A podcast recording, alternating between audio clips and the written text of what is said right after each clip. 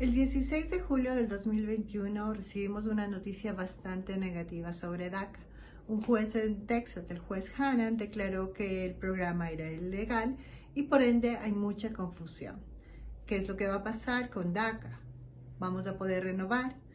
¿Qué es lo que ocurre realmente con estos casos primerizos que estaban siendo procesados? Acompáñenos que en este video vamos a hablar sobre algunos temas relacionados.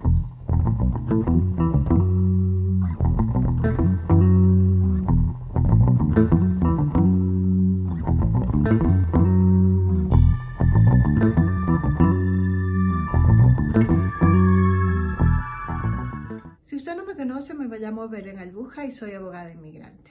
El día de hoy estamos preparando este video y otra serie de videos específicamente en relación de DACA.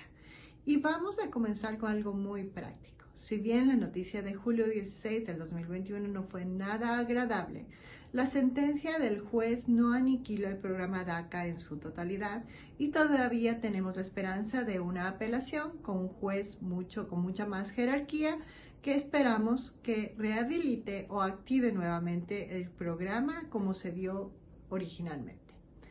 ¿Qué significa esta sentencia o cómo afecta esta sentencia a los distintos grupos o a los escenarios de DACA. Primero, si usted tiene ya su permiso de DACA, por favor renuévelo. 120 días o 150 días antes, antes de la expiración. Esta sentencia no afecta a las personas que ya tienen en su mano su permiso de trabajo aprobado. ¿Ok? Lo único que tienen que hacer es seguir renovando en los tiempos apropiados y mantener la buena conducta. Eso es una buena noticia. El segundo grupo, ¿qué va a pasar con las aplicaciones de DACAs primerizos que en este momento están pendientes con USCIS? Si es que usted por primera vez aplicó para DACA en este año y estaba esperando con ansia su permiso de trabajo, lamentablemente esta sentencia sí le afecta. Pero mucho ojo, no se van a declarar negativas de estos casos. Estos casos, según la sentencia, se van a mantener pendientes en USCIS. Eso significa que por lo menos usted no va a acumular presencia sin documentos mientras se define el futuro de DACA. Otro punto positivo es que la negativa de un caso significa que la persona ha perdido el dinero.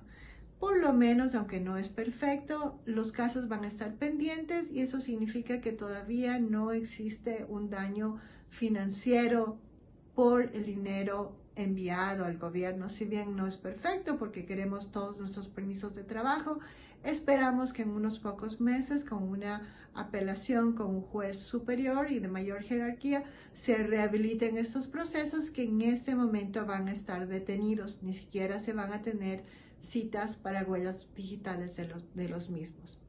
Que es otro punto práctico que usted tiene que saber si es que está en este grupo de personas, que por lo menos el hecho de tener sus recibos de DACA confirman que usted está haciendo este proceso y dentro de las prioridades para deportación no está usted e incluso tiene documentos que lo prueban. Definitivamente es algo bastante negativo que no vamos a tener el acceso al permiso de trabajo como lo, lo habíamos planeado, pero por favor tenga fe y manténgase informado con nuestro Facebook en Albújalo y los viernes con nuestro Facebook Live.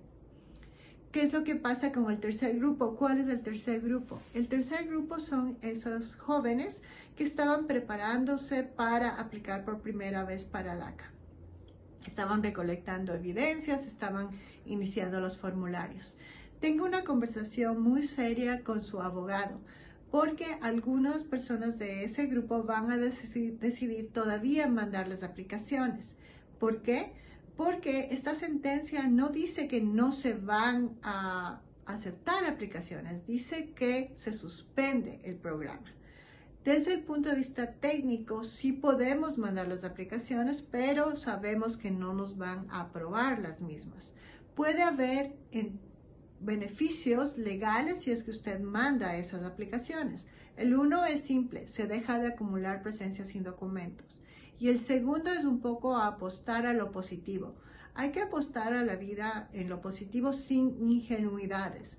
Entonces hay personas que van a decidir mandar sus aplicaciones con la esperanza de que se rehabilite en el programa y ya tener por lo menos su caso en proceso. Sin embargo, otras personas van a decidir lo contrario, ser mucho más conservadoras y esperar que un juez dictamine que en realidad se puede iniciar estos procesos.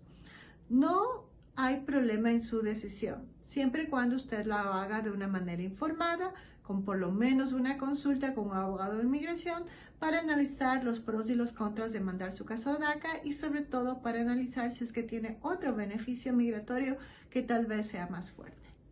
De esta manera creo que abarcamos los tres grupos de DACA y sobre todo queremos decirle que le recomendamos a usted y a sus amigos, a sus familiares, que nos unamos todos. Llame a su congresista, llame a su senador, porque definitivamente no solo necesitamos que otro juez con más jerarquía apoye a DACA, sino que necesitamos apoyar una ley que permite que DACA llegue a la residencia. Por favor, pase voz y ayúdame a compartir este video para que mucha gente que tiene DACA sea un poquito más positiva y que encuentre un camino o una esperanza a este duro golpe del 16 de julio de 2021. Como siempre, en el Bújalo, deseándolos que el viaje a los Estados Unidos siempre, siempre, siempre valga la pena.